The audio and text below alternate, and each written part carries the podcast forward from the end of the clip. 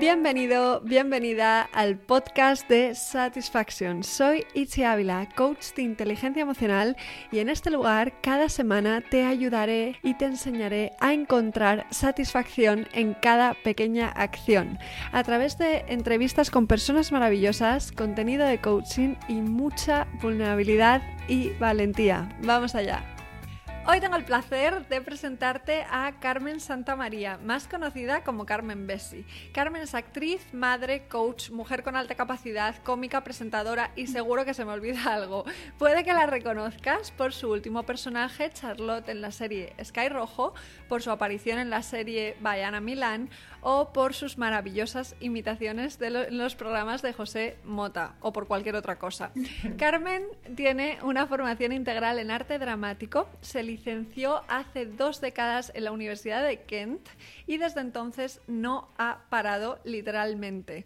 Hace relativamente poco descubrió que era una persona con alta capacidad y puede que esto explique todo lo que ha hecho hasta la fecha. Conocí a Carmen en el teatro admirando a nuestra querida Miriam Díaz Aroca y decidimos grabar esto para compartir todo lo que tenemos en común, que no es poco. Así que estoy deseando que la conozcas. Vamos allá. Bienvenida, Carmen, y gracias por estar aquí. Gracias a ti, qué presentación tan buena. Ahora esta gente va a tener una expectativa altísima. creando expectativas. Yo creo que vas a estar a la altura, estoy convencida, de hecho. Así que nada, mira, Carmen, yo siempre empiezo los, los podcasts echando para atrás en el tiempo, ¿vale? Entonces, lo primero que te voy a preguntar es, ¿dónde estaba Carmen un día como hoy, hace cinco años, vamos a decir hoy, y qué has aprendido desde entonces?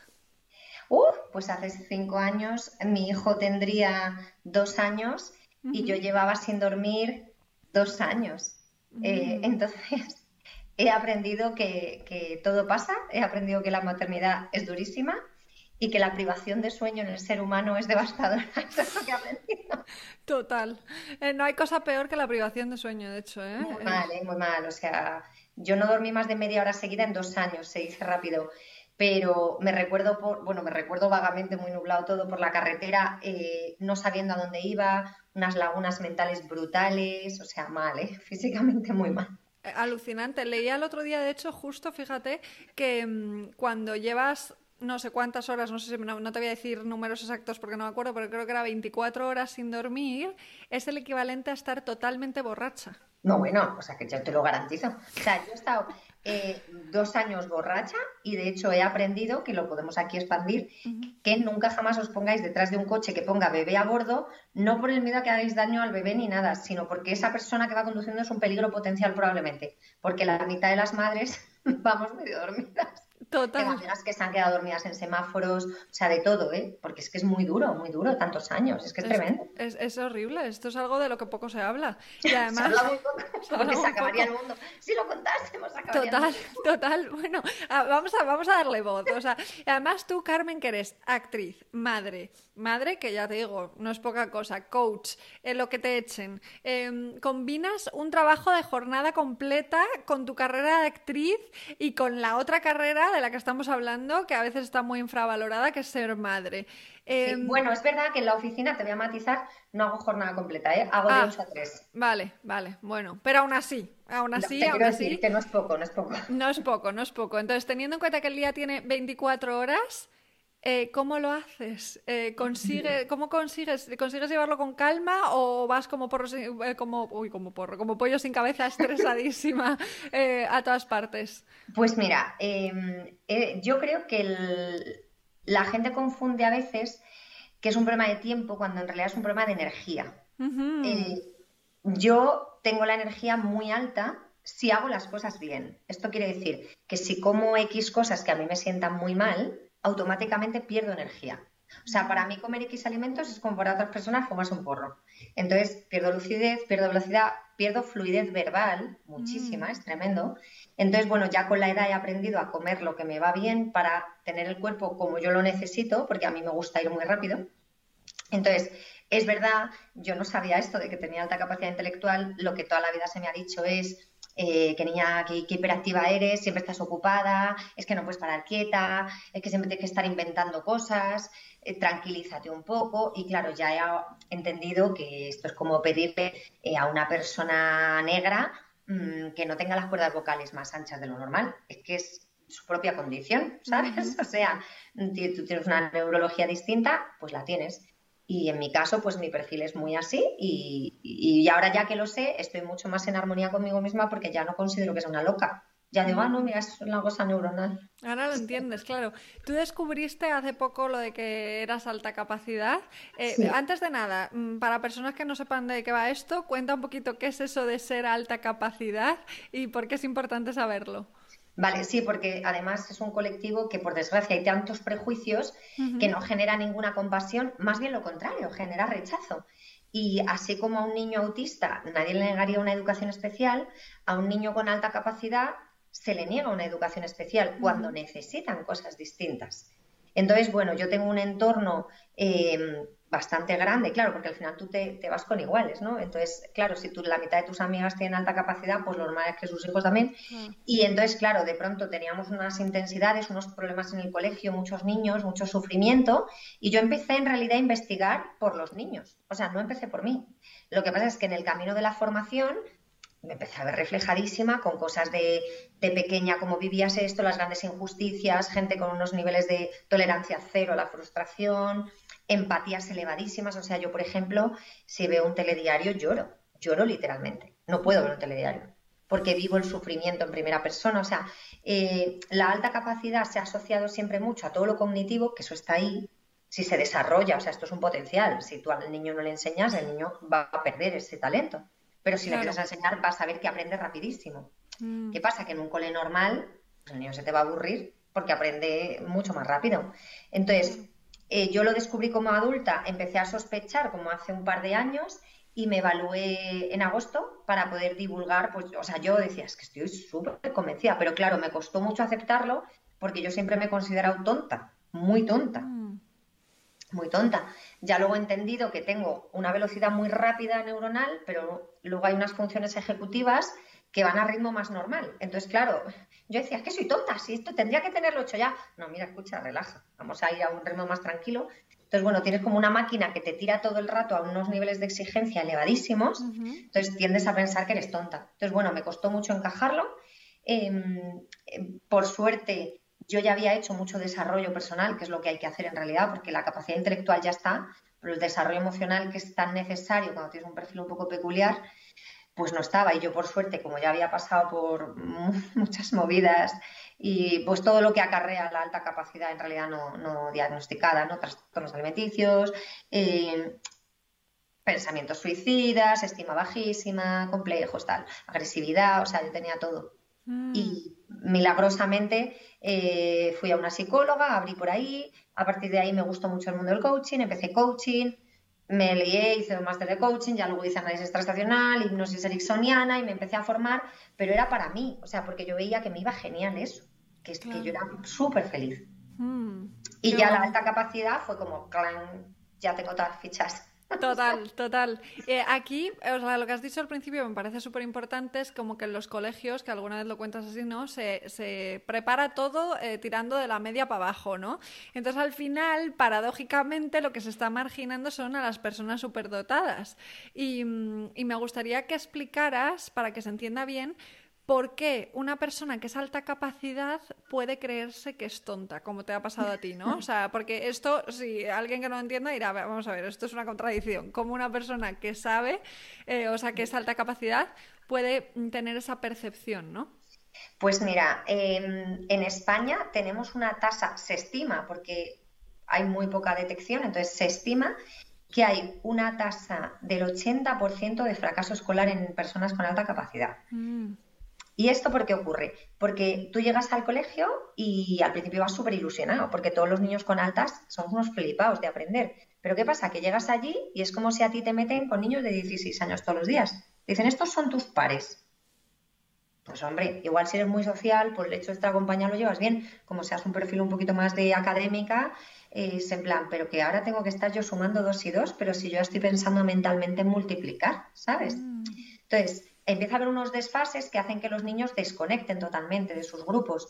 Y muchas veces para evadirse, porque claro, les metes ocho horas con gente que no les interesa y que no les aporta nada y que no son iguales a ellos. Entonces ellos, lo primero es que cuando te notas tan distinto al grupo, tiendes a pensar que algo está mal, o ellos o tú. O ellos son 30 y tú eres uno, pues tiene pinta de que, la culpa es tuya. Claro. Que quien eres raro eres tú. Y luego, además, em, hay veces que somos algunos perfiles, yo en mi perfil en concreto, muy líderes, muy cuestionadores, o sea, porque nosotros cuestionamos no la autoridad, sino la idea en sí, y da igual que la idea venga de un niño de tres años que del ministro. Si es una idea mala, perdone, no estoy de acuerdo. está súper penalizado. Yo siempre cuento que a mí me echaron de la guardería con dos años, que en mi casa se cuenta con mucha guasa, en plan es que tienes un carácter que hay que ver, y yo recuerdo perfectamente que era porque nos mandaban a comer a un sitio. ¿Tú te acuerdas de esos baberos así de plástico rígido? Total, me acuerdo perfectamente. Yo tengo muchísimas hipersensorialidades, o sea, a mí me pica todo, me molesta todo. Tú imagínate ese plástico frío y rígido, yo con dos años, claro, se lo tiraba a la cara. Entonces, según me lo querían poner, yo me daba, no, no, y a todos los niños les convencía, no, no lo pongan. No sé cómo lo hacía, yo me recuerdo haciendo así y que todos los niños se lo quitaban. Y entonces eh, debió ser que la lié muy parda varias veces y invitaron a mi madre a que me sacase. O sea, no acatamos normas. Entonces, mm. a no ser que las entendamos, oye, si las entendemos, ha muerto con todo. Entonces, si tú tienes un, un, alumno de alta capacidad motivado, va a ser tu máximo aliado. Te va a tirar del curso para adelante. Yo recuerdo en el instituto profesores que me tenían muy cogido el punto cuando había que hablar de temas de drogas, eh, de tabaco, de tal, no sé qué era. Carmen, tú que eres muy de esto, si nos puedes apoyar, y yo enseguida la clavo, es que tal, porque yo era una de las guays del cole, yo como, es que no entendéis que el alcohol, porque no nos hace falta, porque si nosotros ya somos, o sea, yo era como una pancarta humana en las cosas que yo creía. Ahora, como pretendes que yo obedeciese ciegamente, a día de hoy me pasa. O sea, yo las normativas a mí no me aplican. Si no tienen sentido, a mí no me aplican. Yo las leyes, que me metan a la cárcel. no, pero en el fondo esta, esta capacidad de cuestionar creo que es muy necesaria y que no está muy activa últimamente mucha gente. Entonces eh, es, es maravilloso esto. ¿Tú crees que tu vida habría sido muy diferente si hubieras em, sabido que eres una persona con alta capacidad desde muy pequeñita? O sea, ¿qué, habría cambiado, qué crees que habría cambiado? Y, y luego también el otro lado, ¿no? ¿Crees que a veces, porque el tema de las etiquetas, aunque sean necesarias, puede también limitarnos? Entonces, ¿crees que la etiqueta de alta capacidad puede llegar a limitar? Pues mira, em, yo tengo muy claro que las etiquetas muchas veces son limitantes, pero los diagnósticos son muy tranquilizadores. Mm. Y en este caso, cuando hablamos de neurología y de una condición mm, neurológica, al final entender y que te expliquen qué te pasa te puede hacer crecer de una manera distinta. Entonces, yo, yo eh, me recuerdo yéndome de vacaciones con mis amigas con 15, 16 años y a nadie le molestaban las cosas que a mí me molestaban. Ellas podían dormir con ruido, podían dormir con luz, trasnochaban y se levantaban a otras horas, nada les iba. Y yo era en plan, es que todo me va mal, es que soy, qué coñazo soy de persona, porque tengo tan. No, mi amiga Virgi me decía, Carmen, es que no puedes tener tantas manías, tía, pareces una vieja. plan, es que si me doy el desodorante no puedo bajar los brazos, es que si me doy la crema se me tiene que secar. Claro, a mí sí me llegan a decir, mira, Carmen, tú tienes una cosa que se llaman hipersensorialidades y tú notas más que el resto de la gente, ¿no? Como le explico yo a los niños ahora, oyes más, ves de más, sientes de más. Entonces, pues lo hubiera vivido distinto, porque para empezar no hubiera pensado que yo tenía algo que estaba mal. Hubiera pensado, pues yo que soy así. O como igual que soy bajita y soy morena, pues sé que tengo hipersensorialidades. Mm, te lleva a aceptarte totalmente. ¿Qué diferencia hay o qué relación hay entre eh, la alta capacidad y las personas altamente sensibles? Que esto puede ser algo que esté surgiendo aquí. El mundo paz está muy vinculado a la alta capacidad.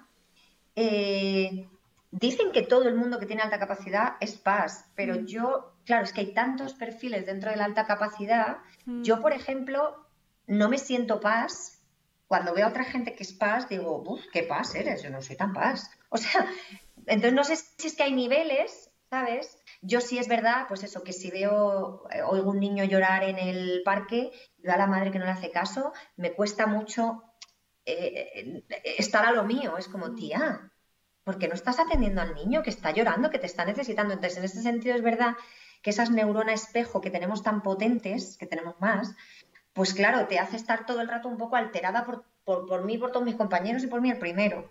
Total. Eso sí, pero luego es verdad que hay gente como que necesita eh, estar más tranquila, más recogida, más tal, y yo es que tengo tan enorme lo, social que yo creo que se me neutraliza mucho el pas. Mm. Entonces parezco una persona social con muchas manías.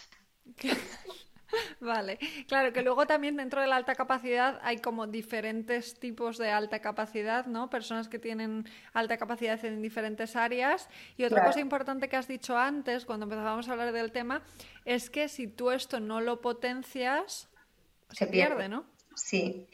De hecho, es curioso porque yo cuando era tonta, hace unos meses, tenía muchísimas limitaciones, por ejemplo, con las matemáticas. A mí me traumatizaron en el instituto literalmente y cuando me evaluaron, y Maite Garnica, mi psicóloga, me dijo, Carmen, tú no tienes ningún problema de razonamiento matemático. Dice, lo que tienes es un bloqueo mental brutal y luego por tu falta de centramiento y tal, eres muy despistada, entonces no tal, pero en cuanto sepas que tienes ligeros problemas atencionales y pares un poco, vas a poder hacerlo todo. Y entonces de pronto, donde normalmente venía la cuenta de un restaurante, yo decía, hacer las cuentas, hacer las cuentas. Yo le digo, a ver cuánto es. Ah, pues, este, ah, pues jugamos a tanto. ¿Sabes? Ahora ya me reto a mí misma y me ha liberado muchísimo, en plan, es que ya no soy tonta. Entonces, por ejemplo, mi marido me dice que desde que soy, pues tengo mucha guasa, dice, desde que eres AACC con mayúsculas, estás imparable. Y es verdad que ese como reconocimiento, además que lo he hablado con más personas que se han evaluado de adultas, cuando te dan el diagnóstico, bueno, le llaman evaluación, yo honestamente creo que a mí a nivel médico me ha, sanado, entonces yo le llamo diagnóstico. Em, te aparecen recuerdos que tenías bloqueados y, se te abren cosas. Entonces yo ahora he sido muy capaz de reinterpretar mi historia desde otros ojos y, y, en momentos donde me he sentido mal, he sido muy capaz de decir, joder, claro, es que aquí me pasó esto y aquello y fíjate, este malentendido era por aquello. Entonces para mí ha sido muy maravillosa la ecuación y ahora me siento mucho más inteligente que antes y mucho más capaz. Y cuando me dan un reto, normalmente hubiera sido, quita, quita, yo no puedo. Yo y ahora digo, a ver qué hay que hacer. Y, claro, esto es use it or lose it. Y yo había muchas horas que había dejado de usarlas porque soy tonta. Y ahora he dicho, yo no soy tonta, que una señora ha dicho que yo estoy por encima de la media en todo. ¿Cómo voy a ser tonta? No podría ser tonta. Entonces, ahora es verdad que estoy teniendo un crecimiento muy grande y ahora ya me permito crear mucho, que en mi casa siempre era como, bueno, si no da dinero, pues no hagas cosas creativas. Y ahora es como, no, no, es que tengo que hacer cosas creativas porque es una necesidad fisiológica. Mm, Entonces, para mí ha sido una maravilla. Yo, vamos, recomiendo a todo el mundo que se, se evalúe. Es interesantísimo esto y sobre todo también habla de la importancia ¿no? de la historia que nos contamos, que en tu caso al reinterpretar tu historia eso te da una fuerza alucinante, la capacidad ya la tenías, pero como no te lo creías o no lo conocías, de repente has dado la vuelta a la historia gracias a este diagnóstico y ahora estás abierta a potenciar todo esto y, lo estás haciendo, ¿no? Entonces es maravilloso. Mira, cuando empecé yo a bichearte un poco, porque ya sabía que íbamos a tener esta conversación, no podía parar de venirme a la cabeza como una idea, a ver qué te parece, ¿no? Y decía, Carmen es una experta en pensar fuera de la caja. Entonces, como thinking outside the box, ¿no? que yo lo traduzco al español. Eh, y me da la sensación de que efectivamente no te conformas con nada, pero que además utilizas tu creatividad para crear tu propio camino y te da exactamente igual que sea totalmente diferente al resto. ¿no? Entonces, estoy lo acierto con esto, te ha ayudado a de repente decidir, venga, pues yo tengo dos trabajos, ¿no? porque es verdad que hay muchos actores, actrices que tienen plan B, pero es que en tu caso es otro trabajo de oficina. Em, sí, sí. Mm. Es que eso, em, fíjate, ahí, claro, bueno, ahora lo entiendo, pero yo con 22 años, cuando empecé en esta empresa, empecé de recepcionista. O sea, yo en mi empresa he ido ascendiendo, pues yo empecé de recepcionista porque sabía inglés, porque había vivido de camarera en países, o sea, no por otra cosa, pero no sabía ni encender el ordenador, o sea, cero patatero. Pero fíjate, he tenido la suerte de tener jefes que han visto más de lo que yo veía en mí y me han ido enseñando y, joder, ahora estoy que me reúno, eh, estoy siempre con los jefes, o sea, que aprendo directamente de la gente que más sabe de las empresas. Y en mi entorno social, que yo, una de mis mejores, bueno, yo de las personas más inteligentes que considero que, que tengo en mi entorno son mi amiga Ana y mi marido, y yo les decía a ellos, es que no entiendo por qué me habéis elegido, ni como amiga ni como mujer, porque con lo listos que sois, el día que descubráis que yo soy tonta es que me vais a dejar. Yo no lo podía entender que me quisieran, no podía. Y ahora de pronto todo lo entiendo, digo, escucha una cosa, si es que yo molo muchísimo, ¿sabes? Lo que pasa es que no, no lo he sabido hasta ahora. Entonces, donde antes decía, por ejemplo, el taller, no sé si viste que tengo un taller de prevención de abusos a menores. Ah, esto no lo he visto. Es que desde la pandemia lo hemos parado porque necesitamos hacerlo presente. De hecho, he visto algo, pero me salía como no se puede ver o algo así, ¿no? sí. Ahí lo que pasó fue que yo, cuando mi hijo tenía nueve meses, yo empecé a pensar los abusos sexuales, no sé qué, eh, mm, cinco de cada no sé cuántos niños son abusados. Digo, ostras, ostras, esto me tengo que formar, no sé nada de esto. Hice un curso y con ese curso pensé, pero si esto son unas pautas facilísimas, ¿por qué no nos las está dando un pediatra en una hoja? ¿Por qué no nos está enseñando a educar con esto? ¿Pero qué mierda es? Y yo veía en el parque cosas que iban mal para los abusos. Decía, no le fuerces al niño a que dé besos, no le no sé qué, deja que respete su cuerpo. Entonces, me revolvió mucho porque lo viví como una injusticia que le iba mal al mundo y entonces cogí a mi amiga María, que es buenísima creando teatro, y le dije, Pichu, tenemos que hacer una obra de teatro que diga esto a los niños. Eso tenemos que decir a los niños directamente y que los padres que les van a llevar al teatro se lo aprendan. Y hicimos Pan y el gatito feliz. Y claro, ¿qué pasó? Que nos habíamos adelantado mucho. Y nos decían que no existía eso, tal, no sé qué. Lo logramos ir haciendo. En los AMPAs ningún AMPA nos lo cogían. Y al final las madres se iban reuniendo, hacían grupitos y íbamos por, por comunidades de vecinos, haciendo en las salas de las comunidades el taller. A todo el mundo le flipaba, los psicólogos encantados. Y nos adelantamos. Yo creo que ahora, después de la pandemia, vamos a volver y seguiremos expandiendo ese mensaje. Entonces, eso fue una creación mía que yo dije, es que falta esto, es que falta. O sea, puede ser un disparate, pero es que en realidad le hace bien al mundo. Entonces, yo todo lo que haga bien al mundo lo tengo que hacer. Mm. Total, total. O sea, es que tú lo de no conformarte y, cuestionarlo todo es que es, que es maravilloso, pero además yo creo que te, te, ha, te ha ayudado ¿no? en muchos ámbitos, incluso a ti, a reinventarte, que te ha reinventado muchas veces a lo largo de tu vida. y que, todo el rato, ¿verdad? Todo el rato. Y mm, emprendedora nata y, y, también a conectar con tu esencia, ¿no? Eh, me gustó mucho escucharte decir, no me acuerdo dónde, que te sientes súper conectada con la niña que fuiste eh, a los tres años cantando en la calle Leganitos, ¿no? Em, ¿Qué le dirías tú a una persona que está en un momento de crisis de identidad, crisis existencial y que diga, es que yo no sé quién soy, no sé cómo conectar con mi esencia? Es que, o sea, no es un camino milagro. O sea, yo mi mm. camino lo he hecho, lo he trabajado, he llorado mucho, pero he llorado mucho. Eh, me acuerdo que un amigo mío, Teddy, me venía a buscar al psicólogo. Yo estuve yendo, mis primera, mi primera terapia fueron nueve meses y yo iba un día a la semana. Y muchas veces él me venía a buscar y yo siempre salía llorando. Decía, ¿pero por qué vienes aquí? Esta mujer que te hace llorar. Y yo llorando le decía, sí, me viene muy bien, es que me viene fenomenal. Y decía, decía, pero ¿cómo te va a venir bien? Pero mírate, y yo, no, sé, es que estoy mucho mejor. o sea, pero claro, ese llorar para sanar, no todo el mundo lo puede sostener, pero a mí me iba de perlas, Arancha Goñi, o sea, era una, una psicóloga maravillosa. Y a partir de ahí yo empecé a estar mucho mejor. Y ya luego, bueno, con hipnosis, con Alan Santos, ahí, o sea, gente que esté muy, muy mal, que ya haya hecho psicología y tal, no sé qué, nada, nada le llega, que se meta a hipnosis directamente. Mm, o a programación neurolingüística, ¿sabes? Sí, o MDR también, o sea, es que hay un montón de... El caso es, esto que acabas de decir es súper importante, porque hay muchas personas que empiezan a lo mejor su primera experiencia con terapia, del tipo que sea, y salen llorando cuatro veces y dicen, ¿qué hago yo aquí? O sea, hasta luego. Y hay que entender, ¿no? Que es parte del proceso pasar por ese sufrimiento, bueno, sufrimiento, más que a veces dolor, simplemente. Es sacar, Es sacar todo lo que no hemos sacado, justo, para poder sanar realmente, porque está ahí reprimido. Sí, y que para convertirte en una flor bonita, primero hay un camino de ser raíz, de estar en la tierra húmeda, eh, que no, no, eres bonita, tienes pelos, es feo, hace frío, ¿sabes? Te mean los perros encima. O sea, hay un proceso antes de convertirte en una rosa maravillosa. Y ese proceso no tiene atajos, es que no los tiene. Total. Totalmente, me encanta la metáfora, muy bonito como lo has contado. Eh, sí, eh, y bueno, eh, otra cosa de la que te quería hablar, por cambiar un poquito de tema, em, es em, que aparte de haber estudiado arte dramático y coaching, tenemos otra cosa en común, que para mí es probablemente la más importante, y es que nuestras abuelas son nuestras máximas influencers. Ay, sí, mi abuelita. ¿Tu abuela está viva? Sí, ahora sí, tiene 90, bueno, ahora sí, espero que por mucho tiempo, tiene 94 años en este ah, momento y es maravillosa y he estado viendo los vídeos de tu abuela y tal, entonces, pregunta especial, ¿cómo ha influenciado eh, tu vida tu abuela?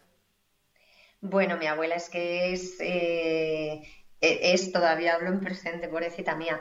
Em, mi abuela se ha muerto ahora en agosto eh, de COVID, pero bueno, tenía más años que un bosque, como digo yo, tenía 98, o sea que también bienvenida hasta la vida ya.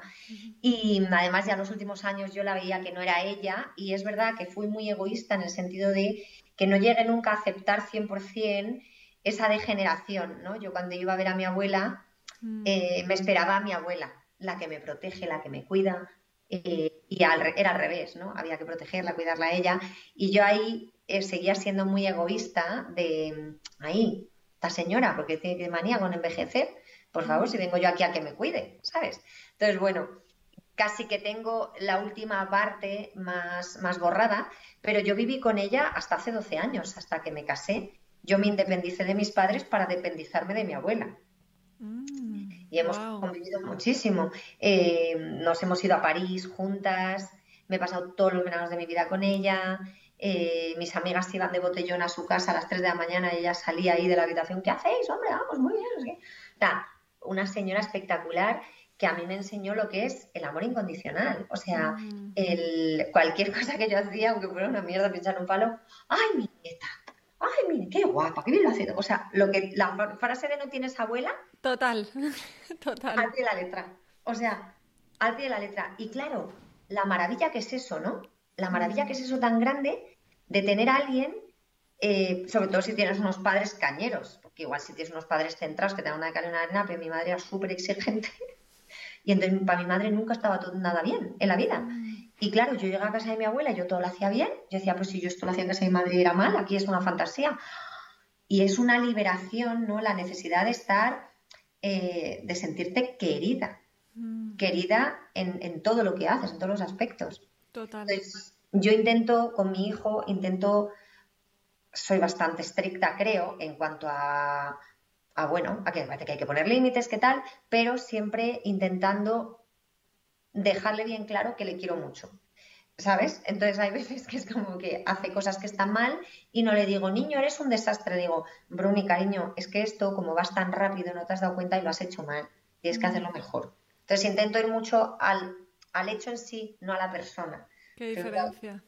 hay mucha diferencia de, hijo, es que no vales para nada a, cariño, este ejercicio está mal. Céntrate, siéntate, tranquilízate un poquito, que estás nerviosísimo. Mm. ¿sabes? La diferencia entre eres claro. ¿Sabes? Un culo inquieto, que se podría decir, despectivo, o estás nerviosísimo. No tiene nada que ver, ¿no?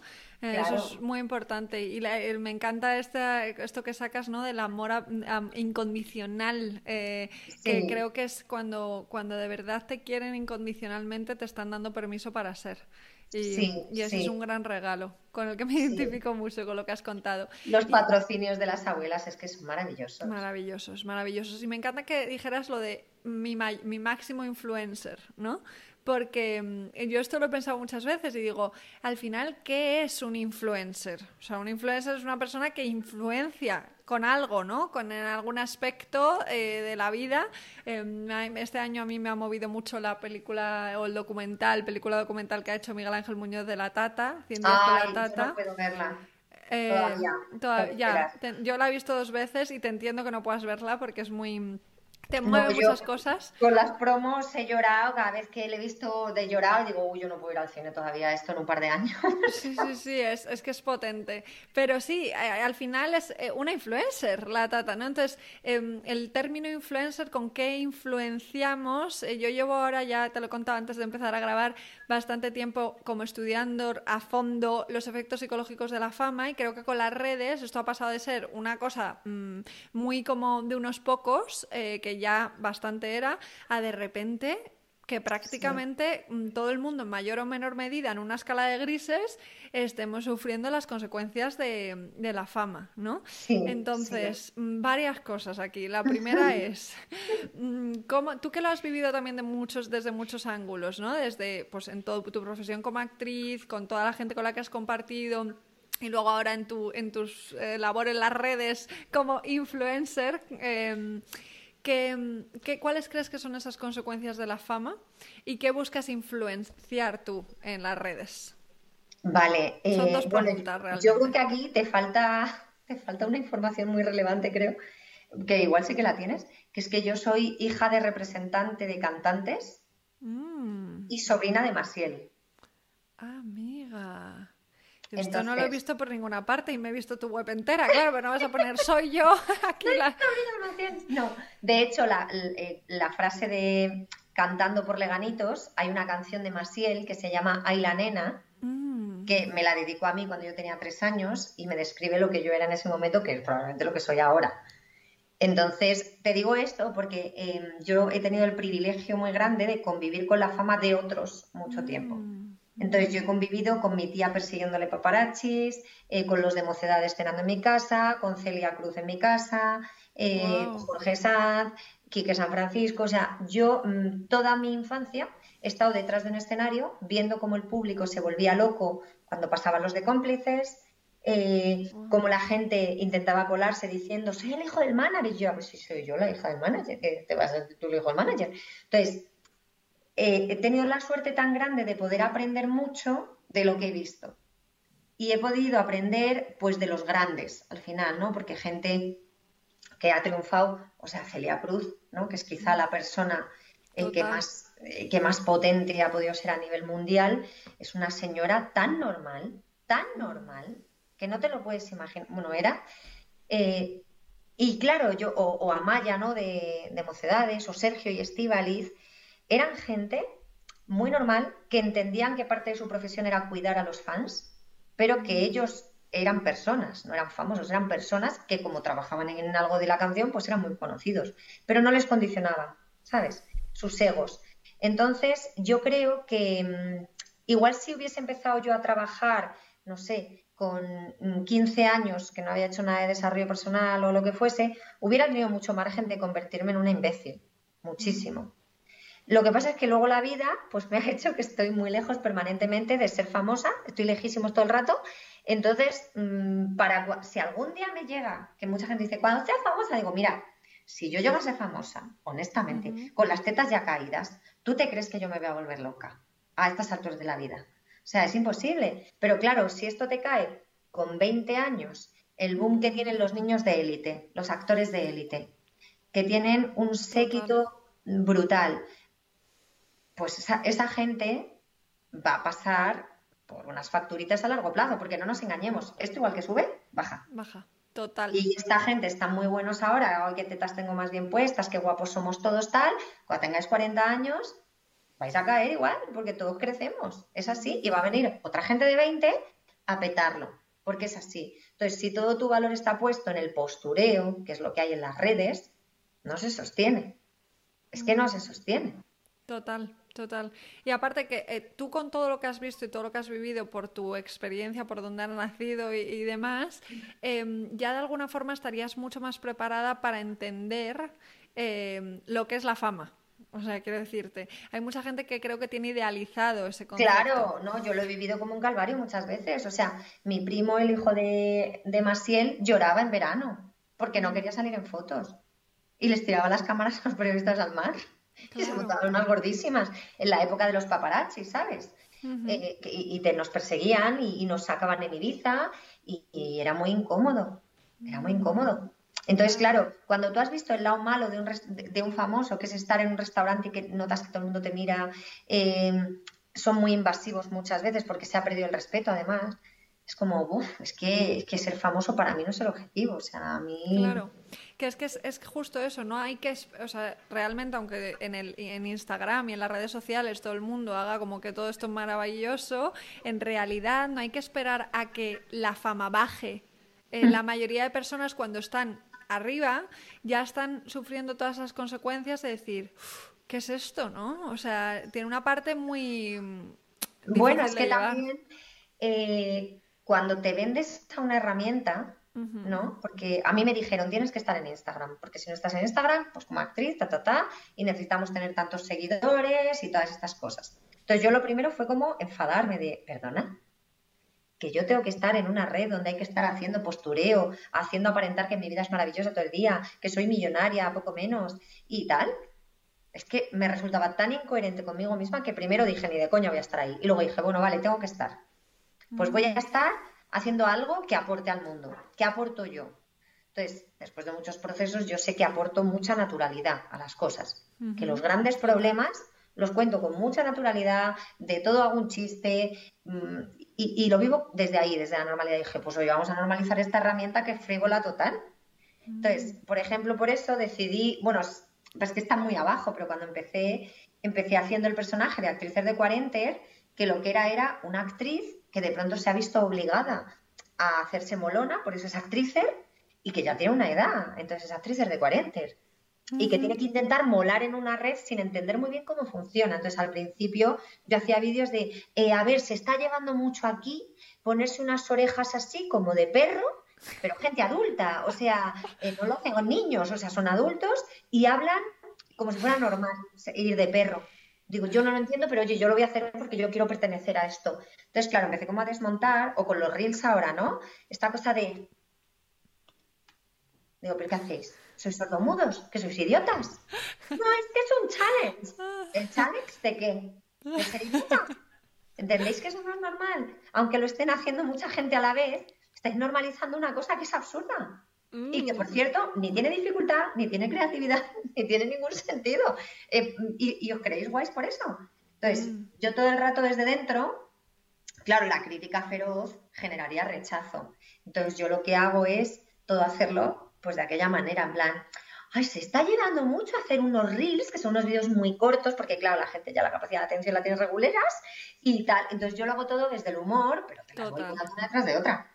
Buenísimo, es buenísima esta crítica, o sea, la parodia que haces de lo que es Instagram, pero cuando dices a ti te dijeron, no, no, no, hay que tener redes, es algo que te aconsejaron en plan, como, como puedo sentir yo, ¿no? Como coach, que yo digo, vale, mm, necesito tener Instagram porque es realmente mm, una herramienta que profesionalmente ahora mismo eh, se utiliza, ¿no? Pero no ha venido nadie a decirme, no, no, por contrato hay que tener Instagram. O sea, no, aquí, se mira, aquí se mira el número de seguidores. De hecho, muchos castings eh, en Estados Unidos más que aquí, pero aquí ya lo están haciendo, solo que yo creo que es encubierto, es menos de 20.000 seguidores, no, porque claro, al final lo que hacen es montar repartos que entre todos ya suman pues 2 millones de seguidores. Pues venga, ya va para adelante la producción. Claro, o sea, si piensas en Sky Rojo, por ejemplo, el la mayoría del reparto, eh, ahora mismo no te sé decir, pero casi todos tienen bastante. Hombre, Lali tiene 6 millones de seguidores. Que se dice pronto, tranquilamente. Pero bueno, justamente Lali vale mucho más que eso. O sea, Lali, la verdad que eso es un talentazo de mujer. Pero luego hay gente que no es válida, pero por lo que sea, porque los ha comprado, porque es muy bueno posando y haciendo tal, y de pronto tiene 50.000 seguidores o 100.000 y lo ponen de protagonista. Y es como, a ver, que de postureta está genial y yo se lo compro, pero es que ahora tiene que unir sujeto verbo y predicado delante de una cámara, ¿sabes? Exacto. Mm, y cumplir con todo lo que se supone. Esto muchos actores hemos, vamos, nos hemos quejado, pero yo, mira, yo ya llega un momento, primero que si es que estaba muy gorda, luego que si tal, ahora sí que tengo un poco followers, honestamente. Eh, cuando tenga que ser que un trabajo sea para ti, yo confío en que será. Y yo, de acuerdo, estoy en Instagram, pero lo que no voy a hacer es ni publicar cuando ellos quieren, ni ponerme mona porque la gente necesite verme mona. Quien no me pueda ver mona, pues que no me vea. Que no me ve, ni me voy a poner filtros, ni me voy a maquillar para salir a gustar a nadie. Es que esto es lo que hay. Esta soy yo. Es que esta soy yo. Entonces, eh, no todo el mundo está preparado, y esto va a ser un problema, para aceptarse a sí mismo.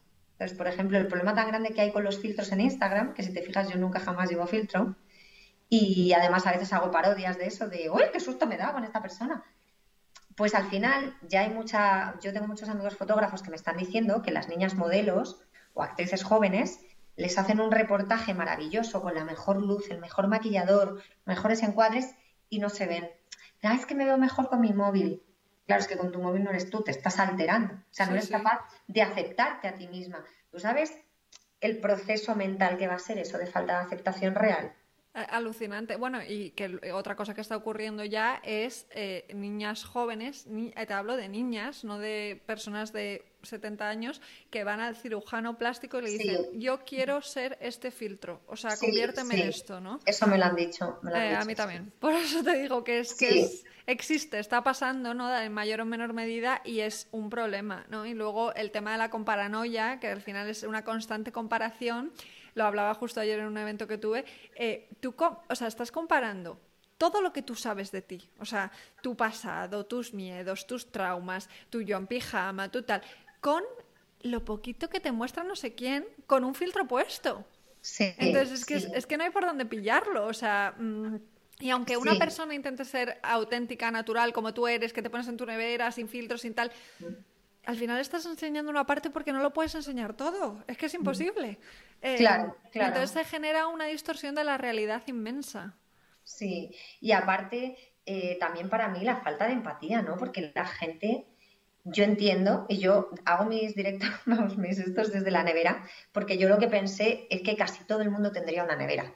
Entonces yo quería que la gente no se sintiera mal al ver mis vídeos por pensar que yo tuviera cosas que ellos no tenían. Mm. Entonces, yo tengo una casa súper bonita, o sea, te lo digo en serio, vivo en el campo, tengo jardín, tengo patio, o sea, tengo una casa muy bonita que podría haber buscado unos rincones preciosos. Y mm. decidí hacerlo desde una nevera caótica llena de movidas de mi hijo, porque me parece que eso lo tenemos casi todos. Y a lo mejor incluso la suya es más bonita. Entonces, esa persona ya a mí no me va a ver como el enemigo, ¿sabes? Me va a ver como alguien, oye, que yo te hablo de ti para mí, con normalidad.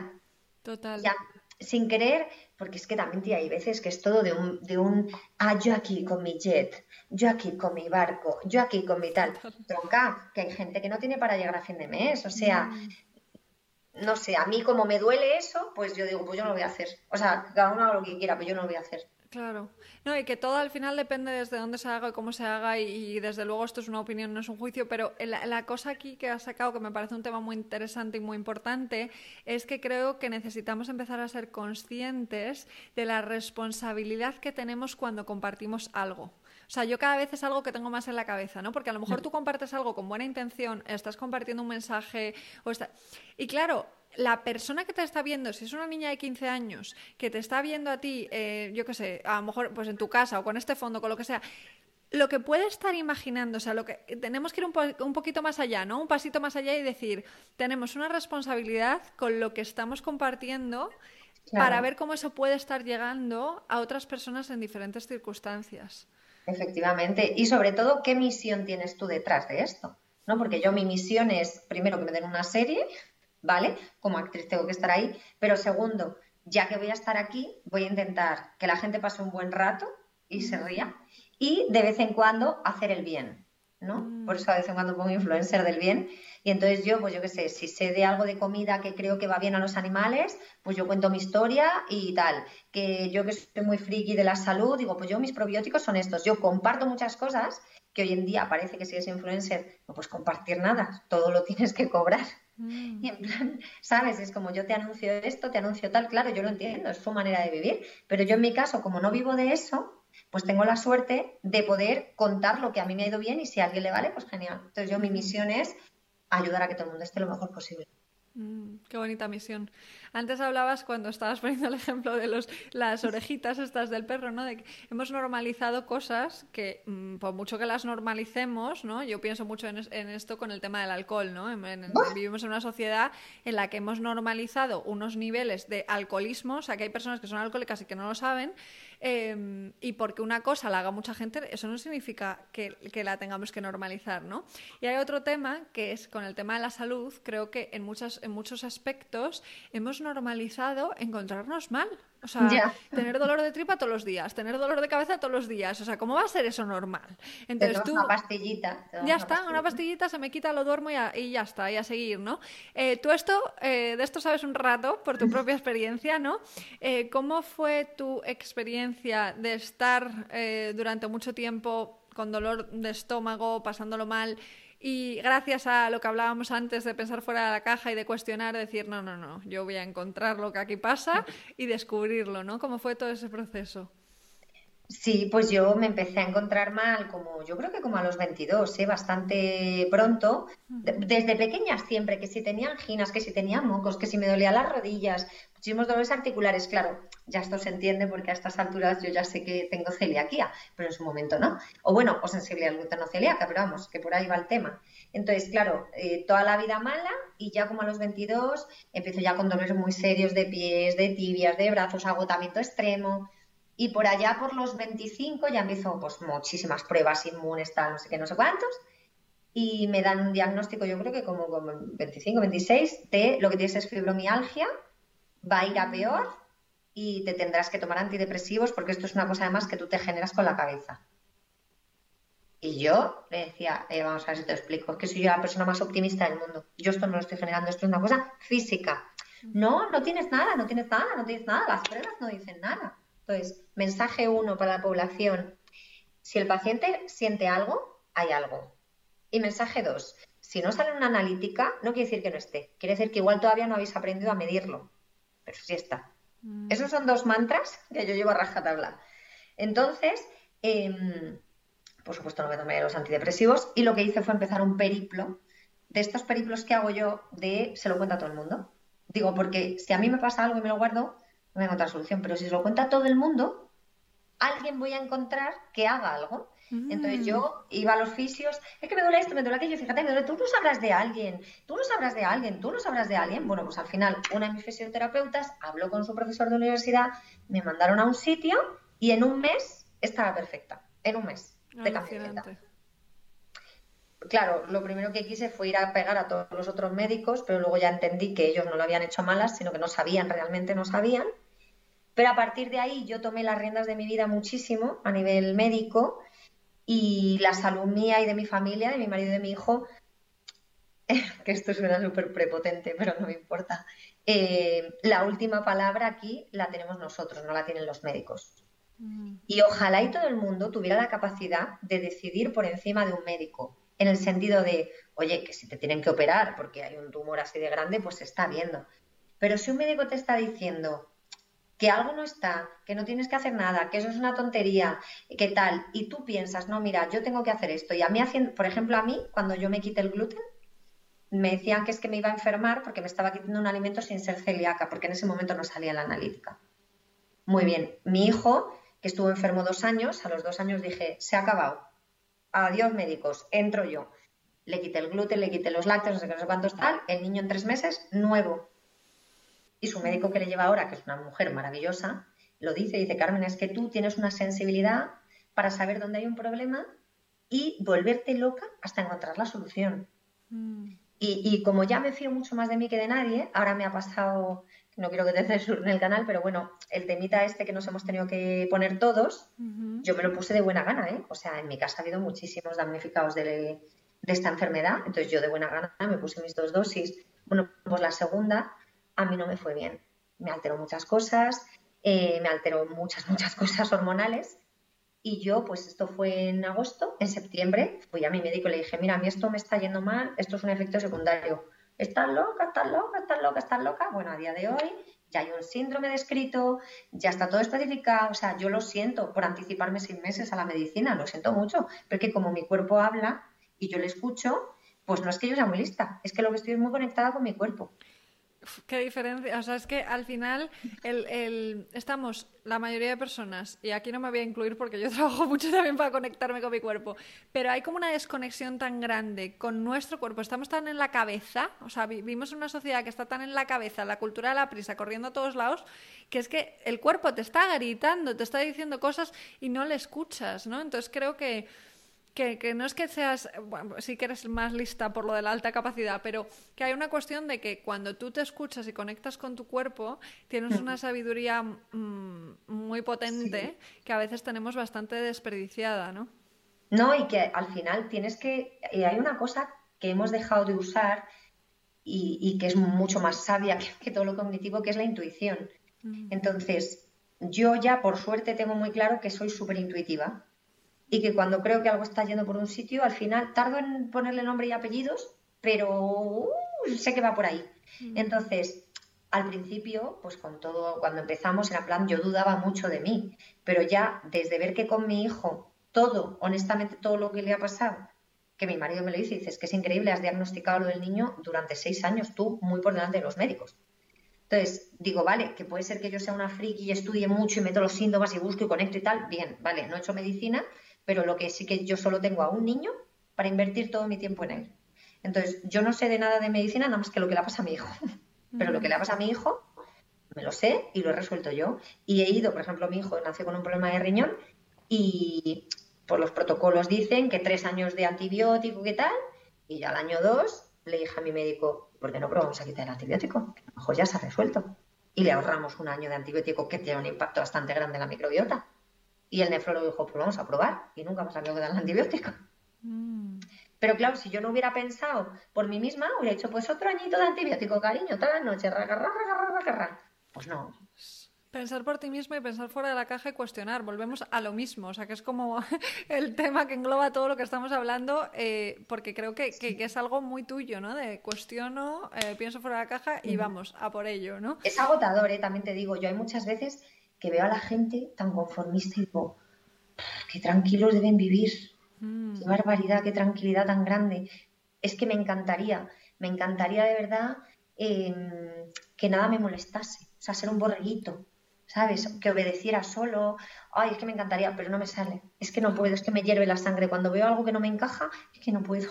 Ya, y sobre todo que cuando te das cuenta de algo, cuando conoces algo ya no lo puedes no conocer, ¿no? Entonces eso, eh, cuando te despiertas ya no, ya no estás dormida, entonces eso es, complicado, o sea, para bien y para mal, ¿no? Es un rollo eh, antes de meterme en las preguntas del final, ¿vale? Que ya estamos llegando al final de esta conversación maravillosa, eh, quería hablarte de la neurodiversidad que tú hablas mucho de esto. Em, bueno, yo ahora estoy haciendo, estoy formándome en neurofitness, eh, el tema del entrenamiento del cerebro, ah, maravilloso, sí, con Catalina ah, Hoffman. si haces cursos o lo que sea, porque yo quiero... Estoy en ello, ya te, ya te contaré, eh, estoy con Catalina Hoffman, maravillosa, y que de hecho ha estado también en, este podcast. Y, y, bueno, cuéntanos, esa, ¿qué es la neurodiversidad de la que hablas? Y, em, ¿Pero de la mía este concreta o de la neurodiversidad en general. En general, como concepto, ¿vale? ¿vale? bueno, muy simple. Yo todo lo explico muy simple porque siempre digo que para quien quiera profundizar hay grandes profesionales. Yo no soy profesional, simplemente pues eh, tal cual lo, entiendo, lo explico para que todo el mundo lo pueda entender. Bueno, pues hay la gente que llamaríamos normal, ¿vale? Los normotípicos, pues que tienen, imaginaos, una inteligencia X, unas maneras de pensar, de hacer, de sentir bastante comunes entre ellos. Ahí está la media, la mayoría de la gente. Pero luego hay mucha diversidad alrededor hacia un lado y hacia otro. Al final, yo me doy cuenta que se dan todos bastante la mano en muchas cosas. Entonces, pues eh, en un aula, ¿no? Que se habla mucho de la atención a la diversidad en el aula, yo honestamente estoy en contra de que se unifiquen las aulas. Me parece inviable. Me parece que puedes tener un grupo normativo, o sea, normales, gente normal, y meter dos niños con dificultades hacia una dirección, vale, pues más o menos la profesora se va a poder apañar. ¿Que puedes meter un grupo con unos niños con alta capacidad? Venga, vale, o sea, van a atar, pero van a ensamblar. Y de hecho conozco coles que hacen esto, ¿no? Por ejemplo, en Artaban, las dificultades que tienen pues niños autistas, niños con problemas cognitivos, con los normales, lo ensamblan muy bien. Luego hay otros coles eh, que cogen muy bien niños con alta capacidad y normotípicos. Pero ¿qué pasa? Que los coles donde estás mezclando normotípicos y alta capacidad, inevitablemente el nivel de la clase sube, porque estos van con una locomotora tirando, es que van con una locomotora.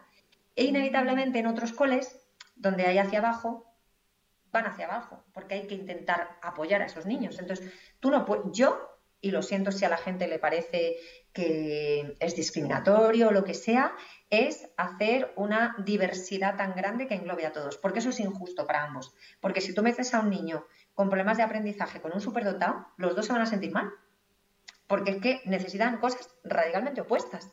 Entonces es injusto para ambos y para el grupo, que va a sufrir al final el devaneo de las necesidades de ambos. Entonces, yo creo que la atención a la diversidad pasa lo primero por entenderla y aprender a explicarla nosotras como madres, lo primero, ¿no? Hay mucha gente que tiene niños pues con ligero trastorno del espectro autista y tú le ves que hace cosas en el parque raras, ¿no? Y mi hijo, por ejemplo, decía, ¿qué hace ese niño, mamá? porque lleva cascos? Y muchas madres decían, no preguntes, no preguntes. Y yo, ¿cómo que no preguntes? Vamos a preguntar a su madre que te lo explique. Perdona, ¿le puedes explicar a mi hijo eh, cómo siente tu hijo, para qué tal? Entonces, desde ahí, desde la normalidad, pues tú vas pudiendo integrar que cada niño tiene unas cosas. El niño que, fíjate, es que, por ejemplo, los autistas, con los de alta capacidad, que hay muchas veces que hay autistas de alta capacidad, pues si tú tienes una luz cliqueando, les vas a petar la cabeza a los dos. Y fíjate, por algo tan tonto como eso, igual no pueden ni concentrarse en hacer un examen. O, o, que te pica un leotardo, ¿no? Que a mí me picaban mucho los leotardos de pequeña toda la clase rascándome, yo no podía concentrarme. Entonces ves a una niña despistada. No, no es que despistada, es que me está llevando tanta atención esto que me pica que no soy capaz de centrarme. Y eso también le va a pasar a un autista, porque tenemos muchas cosas con las texturas. Entonces, hay una diversidad muy grande que además luego hay grados, ¿no? Porque hay gente que tiene dificultades cognitivas y cada una, pues unas lesiones son más severas que otras, desde el niño que va en una silla que no se puede ni mover porque tiene una parálisis grado 4, hasta niños que igual solo tienen una parálisis motora, ¿sabes? Hay tantas cosas y todas están entre nosotros que para mí lo normal es que cada una, como madre, elevemos lo que le pasa a nuestro hijo para que todo el mundo vaya entendiendo y vaya respetando, ¿no? Y si a un niño algo le da miedo, pues respetemos, porque como no sabemos ese niño cómo está percibiendo la realidad, que aquí hay como, en España somos un poquito cafres de no respetar ¿no? las necesidades ajenas, como, oye, si un niño necesita su espacio y leer su libro tranquilo, ¿por qué vas a ir a reírte de, ti, de él tú? Mm. Porque eres un, que a ti te gusta jugar al fútbol. ¿Y, qué pasa? ¿Cuál es el problema? Porque es mejor lo tuyo que lo suyo. Y desde ahí, si tú vas enseñando a los niños desde abajo, mi hijo atiende a la diversidad que no te imaginas. O sea, tiene amigos eh, que son de su edad, pero tienen algún tipo de retraso. Y es como, no, mira, ven, que te lo enseño, que te explico, que te llevo, que tal, que no sé qué. Luego se adapta fenomenal con niños más mayores porque le hemos enseñado a casi todo. Mm, y a algún niño que no, que por lo que se hace cosas raras, ¿no? Que hay veces que no acabas de entender qué le pasa, yo siempre le explico muy en genérico, en plan, Bruno, seguro que tiene algo en el cerebro distinto, que no sabemos lo que es, pero no ves que hace cosas distintas, que no es ni mejor ni peor, es distinto. Entonces, lo vemos como raro porque no sabemos lo que es, pero seguro que si lo supiéramos, pues oye, es, es, es su diferencia. Claro, qué, qué interesante todo esto y además en aceptar la diversidad creo que tiene mucho que ver con esto que acabas de decir ahora. No es mejor o peor, es distinto. Entonces, es, distinto. Exacto, exacto. Entonces, desde ahí, el aceptar y el buscar, y lo que está claro es que mm, la educación, o sea, hay que darle una vuelta que aquí nos podríamos quedar hablando toda la noche, tú y yo, hasta mañana por la mañana, eh, porque, porque sí, hay un vídeo por ahí por internet que se hizo viral, que a mí me encanta, de Prince, eh, y, o sea, no sé cómo se llama en español, bueno, un hombre que hace vídeos de estos virales, y, y, que, bueno, muestra cómo todas las industrias han ido avanzando, y esto, y lo otro, y no sé cuántos, y de repente la educación, todos los niños sentados en filas, con la pizarrita, y escuchando, y es como, eso, eso no puede ser. O sea, em, entiendo que es complicado descubrir eh, cuál es la mejor manera, pero vamos a ir evolucionando. Hombre, que yo ya no pido que descubramos más, con que clonemos los modelos de éxito que hay en otros países nos llegaba, ¿sabes? Pero claro, fíjate cómo hacen las cosas en España. Es que yo, yo me mato todo el rato. Quieren cambiar eh, la educación y entonces deciden hacer movidas con los niños. Pues ahora cambiamos la ESO, pues ahora cambiamos no sé qué, pues ahora esto van a hacer, pues ahora integramos, ahora tal. ¿Por qué no empiezan por la universidad? porque no empiezas a formar a los profesores para que aprendan a enseñar de manera diferente. Por ejemplo. Ya cuando ellos sepan, ya vamos a cambiar las aulas, porque cambiar las aulas con profesor, o sea, atender a la diversidad en un aula con un profesor que ni sabe lo que es la alta capacidad ni el autismo, eh, le has metido en clase en un jardín, tiene a un marroquí que no habla español, ¿vale? A un sordomudo, a un niño con dislexia y a un superdotado. Pues ese profesor se corta las venas. Si nadie le ha enseñado a lidiar con eso. Mm. Es imposible. Entonces aquí empezamos la casa por el tejado, tío. Vete a las universidades y cuando tengas tres o cuatro generaciones de profesores actualizados, con las nuevas tecnologías, con las nuevas pedagogías, o sea, que hay tantas maneras de enseñar, tía, que a mí que sigan enseñando como antes, que me pongo mala. Dan ganas de quemar los colegios, pero claro, es que ya sabes que tengo este. No, no, y que lo mismo pasa con la educación emocional, que es como, igual que no todo el mundo tiene la suerte de nacer con unos padres que le enseñen educación emocional, porque los padres a lo mejor no la han recibido y por lo tanto no tienen la culpa de no poder. Eh, es que los colegios no, los, los, mismos profesores tampoco les han enseñado eso. Entonces, ¿cómo lo van a transmitir? Bueno, en fin, que con esto vamos a cerrar, vamos a irnos a las preguntas del final porque veo que aquí nos podemos quedar. Em, estas preguntas son unas preguntas que yo hago siempre como de cierre a todo el mundo, ¿vale? Ah, vale. entonces, a, ver, si las sé responder. Sí, no, no, son fáciles. son fáciles y personales, o sea que lo que te salga, ¿vale? Eh, la primera es, ¿quién te ha inspirado especialmente a nivel profesional y por qué? ¿Y a quién te gustaría que entrevistase en un próximo episodio de este podcast? Profesionalmente, artístico o... Artístico, que ahora ya sabes que estoy, yendo muy por ahí. Vamos a artes. Eh... Asier Echandía y mm. Lali Espósito, los dos. Mm. Asier, a Lali no la conozco tanto, pero Asier me encanta. Eh, o sea, además como persona me parece súper interesante. Mm. Sí, es, es brutal. Y un artista que, bueno, o sea, descomunal a todos los niveles. Es brutal. Y me gustaría que entrevistases, pero claro, te iba a decir que hay algunos que no van a ir, están ya muy arriba. O sea, tiene que ser alguien que puedas que te vaya poco a poco, eh, no tengo prisa, o sea, yo, voy probando, o sea, si me dices para Javier Bardem tal, pues hombre, no creo que ahora mismo se pongan a hacer un podcast. Es que a mí me molaría Lali, es que Lali, es que Lali es muy especial. Mm. Es que Lali es una artista integral, pero es que aparte es una sabia, o sea, es súper joven. Tú no te imaginas con todo el nivel de fama que tiene que llevar trabajando desde los 10 años, es una mega ¿Cuántos años tiene Lali? Tiene 30 pero, pero tiene una capacidad innata, tiene un sabio dentro interior potentísimo de, profundidad. Es, a mí me hubiera encantado ser eh, como es Lali. Mm. ¿Sabes? Yo, yo ahora estoy un poco cerca de lo que es Lali después de trabajar 20 años en desarrollo personal. Lali lo tiene. O sea, ella sí es un ser de luz, es un ser de luz brutal. A mí me, mm. es que me flipa, me parece eh, bueno, todos estamos enamorados de Lali un poco. Qué guay. Bueno, pues ahí me la apunto porque me parece súper interesante. Lo voy a, lo voy a mirar. Em, siguiente, siguiente, siguiente. ¿Qué asignatura, que nos volvemos a meter en la educación, añadirías en cada colegio del mundo o en todos los colegios del mundo si pudieras? Teatro. Teatro. Me encanta esta respuesta. Es que te iba... inteligencia emocional, es que eso ya lo puedes meter en teatro. Claro, total. Mm, de hecho, yo me dedico a lo que me dedico gracias al teatro, es decir, o sea, fue la primera puerta, ¿no? Teatro terapéutico, teatro, o sea, todo lo que te da el teatro. Eh, Ayudar a los otros, aprender la importancia de trabajar en equipo, o sea, es que tiene tanto el teatro que mm. con esto resolvíamos ya bastante. Qué bueno, qué bueno. Vale, siguiente. ¿Podrías compartir alguna frase o cita que haya marcado tu vida o la haya transformado?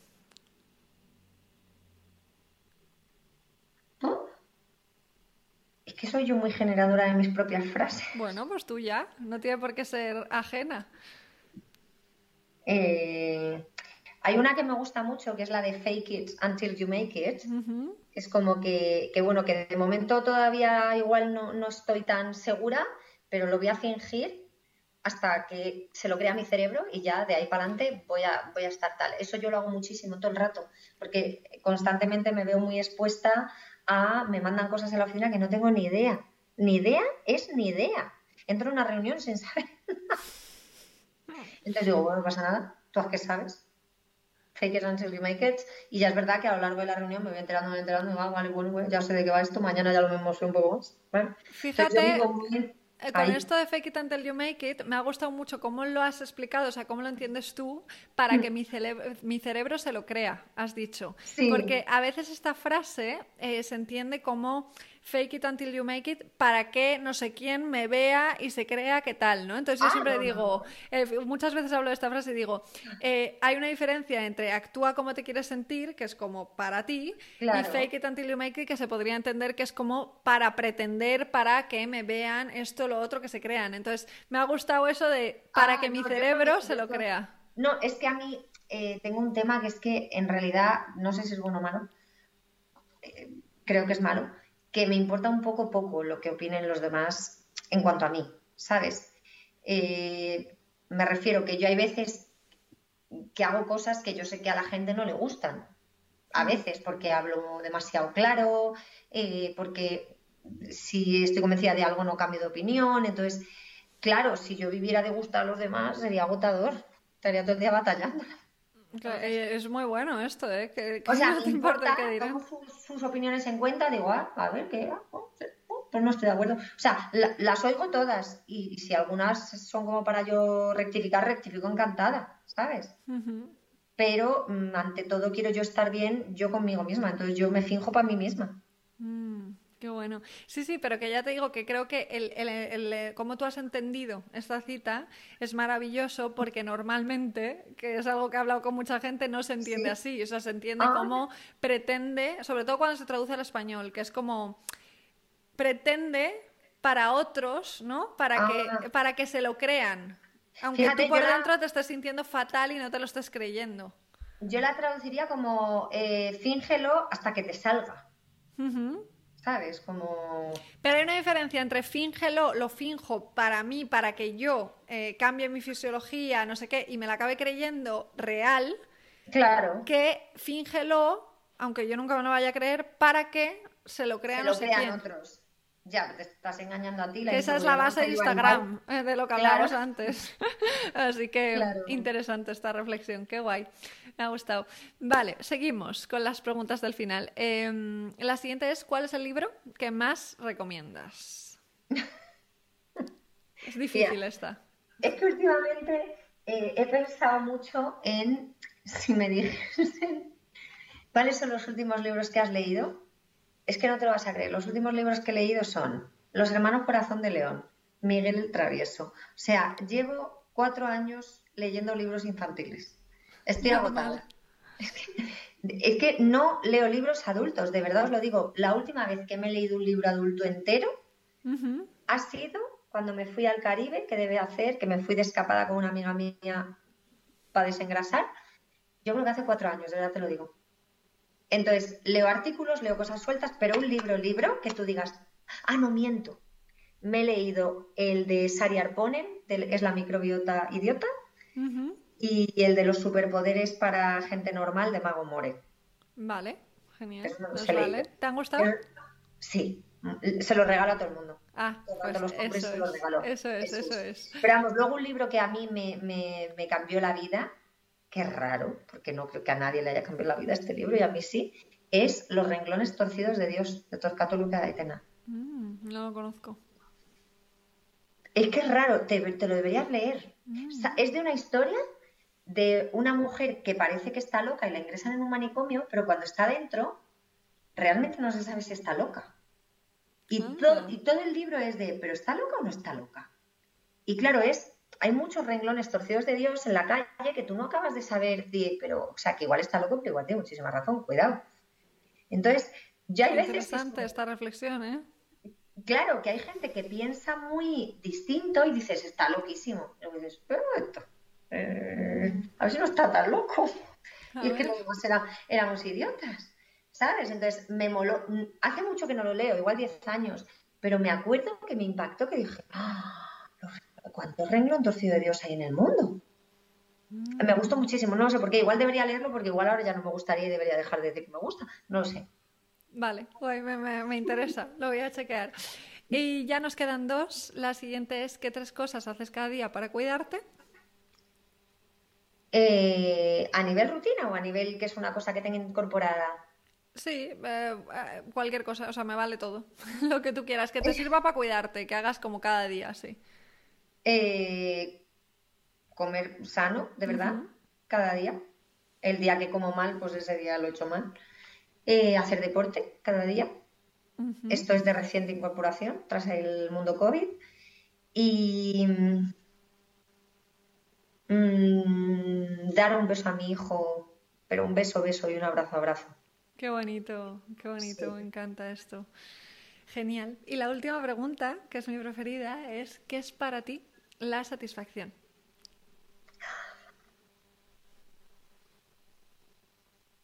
Eh, madre mía, que soy la eterna insatisfecha.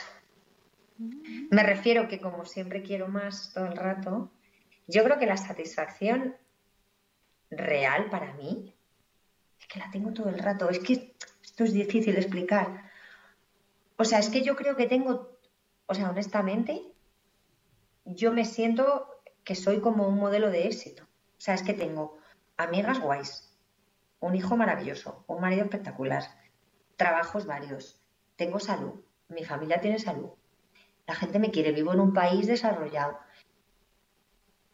Es que entonces tengo todo eso, pero por otra vez en plan, bueno, ya, pero aparte quiero. Entonces, es que es rara esa pregunta, no sé, lo tengo todo. Como que más se puede pedir, ¿no? Em, es que en realidad no se puede pedir más, pero yo me siento plena hoy, absolutamente feliz, y aún así me gustaría tener mucho más. Me gustaría hacer mi curso de alta capacidad, me gustaría hacer una serie, me gustaría tal, me gustaría cual. Entonces, estoy eternamente insatisfecha porque me encanta hacer, pero estoy súper satisfecha con mi vida. O sea, que yo hago mucho no porque yo esté mal, sino porque me flipa hacer, ¿sabes? Pero hay satisfacción también ahí. Entonces es como... Claro, en todo. Es el donde pones el foco, ¿no? Eh, en, lo que, en lo que tienes o lo que te falta. O sea, aunque tú vayas a por más, si eso lo disfrutas, si es un me encanta y no es un desde la necesidad, sino desde el quiero, y em, pues también hay satisfacción ahí. Sí, es que, es que de verdad te lo digo, que estoy en un momento, a ver, eh, a lo mejor si tuviese las piernas más flacas sería más feliz, te lo digo. Es lo único, fíjate, lo único que pido a la vida. el resto, no sé si es la edad, yo no sé bien lo que es. Pues es que, estoy, es que estoy encantada ahora mismo de la vida. Qué gusto, qué gusto compartir así. Em, pues esto, esto es. Antes de despedirnos ya para cerrar del todo, ¿hay algo que quieras compartir? Que sé que tienes ahora un curso nuevo, maravilloso. Em, algo que quieras compartir para que las personas que te hayan escuchado hasta este momento digan. Bueno, hemos hablado muchísimo. Yo no sé si la gente tiene tanta capacidad de escucha.